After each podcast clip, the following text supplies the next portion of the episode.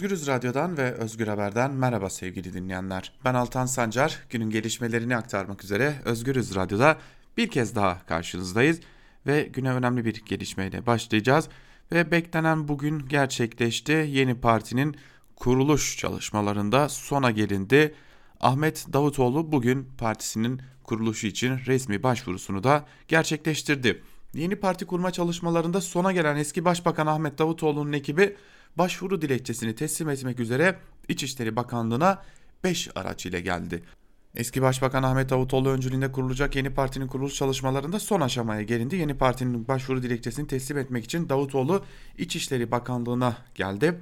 Gazete Duvar'dan Serkan Alan'ın haberine göre başvuruyu bakanlığa iletmek için gelen heyette eski AKP Genel Başkan Yardımcıları Ayhan Sefer Üstün ile Selçuk Özdağ, 24. dönem Gümüşhane Milletvekili Feramız Üstün, eski vali İzzettin Küçük, AKP eski Ankara İl Başkanı Nedim Yamalı ve eski Çanakkale İl Başkanı Yeşim Karadağ'da bulunuyordu. Partililer dilekçeyi İçişleri Bakanlığı'na teslim ettiler. Böylelikle AKP'den kopanların açtığı, kuracağı ilk partinin resmi başvurusu da yapılmış oldu.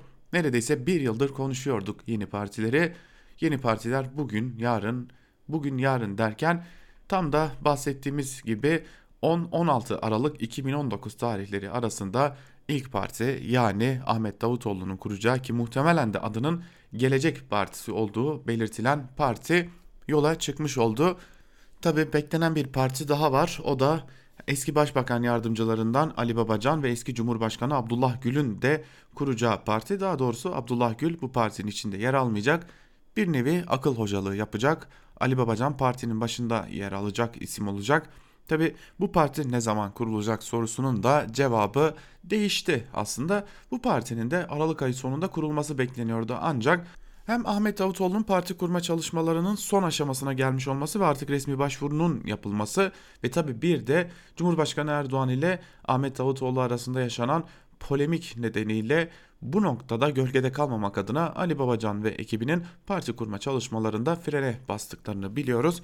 Böylelikle Ali Babacan ve ekibinin de öyle görünüyor ki e, birkaç gün sonra daha doğrusu bir iki hafta sonra e, parti kurma dilekçelerini İçişleri Bakanlığı'na teslim edecekler ve AKP'den kopanların kurduğu ikinci partide yola çıkmış olacak sevgili dinleyiciler.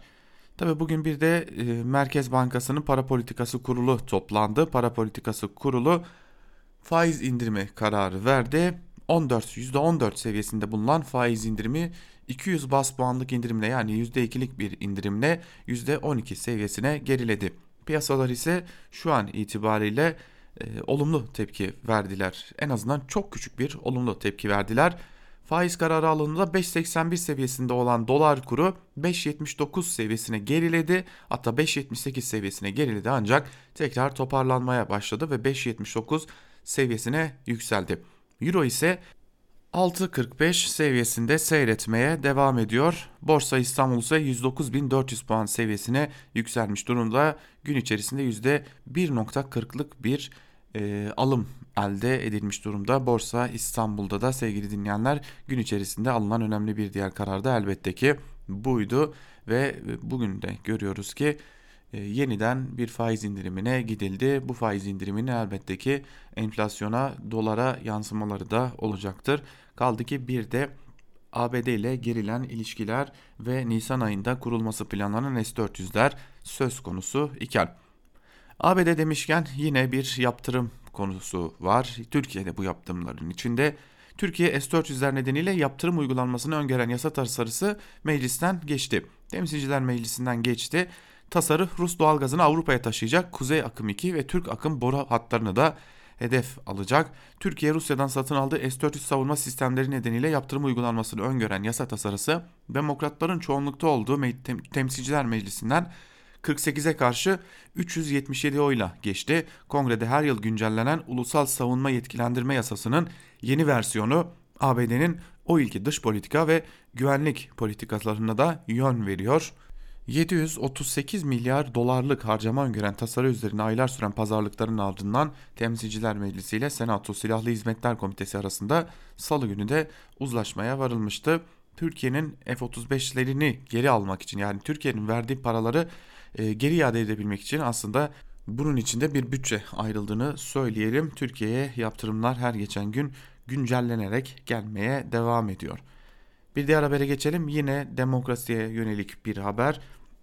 Mardin'in Kızıltepe ilçesinde belediye başkanlığı görevinden alınan HDP'li Nülüfer Elik Yılmaz ile yardımcısı Dil, Dilber Sulhan gözaltına alındı. Kızıltepe Belediye Başkanı HDP'li Nülüfer Elik Yılmaz ile yardımcısı Dilber Sulhan İçişleri Bakanlığı'nca haklarında yürütülen terör, terör soruşturmaları kapsamında 4 Kasım'da görevden alınmış ve yerlerine kayyum atanmıştı. Polisler bugün de soruşturma kapsamında Yılmaz ile Sulhan'ı evlerine düzenledikleri polis operasyonuyla gözaltına aldılar. Emniyete götürülen başkan ve yardımcılarının işlemlerinin de sürdüğü belirtiliyor. E, malum Diyarbakır, Van ve Mardin ile başlayan kayyum silsilesi devam ederken bir yandan da eş başkanlar gözaltına alınmaya baş devam ediliyor. Tabi eş başkanlar için şu ayrıntıyı vermek de önemli sevgili dinleyiciler. Bugüne kadar gözaltına alınan ya da tutuklanan ve özellikle de yerlerine kayyum atanan hiçbir eş başkan hakkında kesinleşmiş hapis cezası bulunmuyor. Şimdi hepimizi yakından ilgilendiren bir haberle devam edeceğiz. Korkunç bir rakam vereceğiz size. Tam 467 bin kredi kartı bilgisi çalındı. Singapur merkezli siber güvenlik şirketi Group IB çoğu Türkiye bankalarında kayıtlı 460 binden fazla kredi kartına ait bilginin çalındığını ve bir veri tabanında satışa çıkarıldığına ilişkin Türkiye'li yetkililerin uyarıldığını duyuruldu. Singapur merkezli güvenlik şirketi Grup IB çoğu Türkiye kaynaklarına kayıtlı 460 binden fazla kredi kartı bilgisinin çalındığını ve satışa çıkarıldığını açıkladı. Şirket ayrıca konuya ilişkin Türkiye'li yetkililerin de uyarıldığını duyurdu.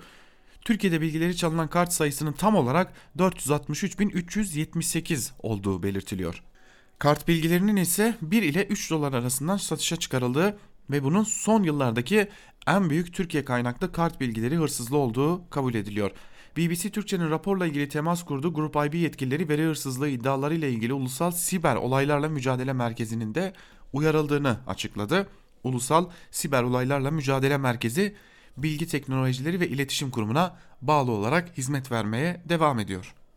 Yani kısacası BTK'ya bağlı hizmet vermeye devam ediyorlar. E tabi BTK ise bu aralar sadece haberlere erişim engeli getirmekle uğraştığı için muhtemelen bu tür konuların e, göz ardı edildiğini görüyoruz sevgili dinleyiciler. Bu korkunç rakam ile birlikte haber bültenimizi noktalayalım. Günün ilerleyen saatlerinde elbette ki gelişmeler oldukça bu gelişmeleri aktarmak üzere karşınızda olmaya devam edeceğiz. Bizden ve Özgürüz Radyo'dan şimdilik bu kadar. Daha iyi gelişmelerle karşınızda olabilmek ümidiyle hoşçakalın.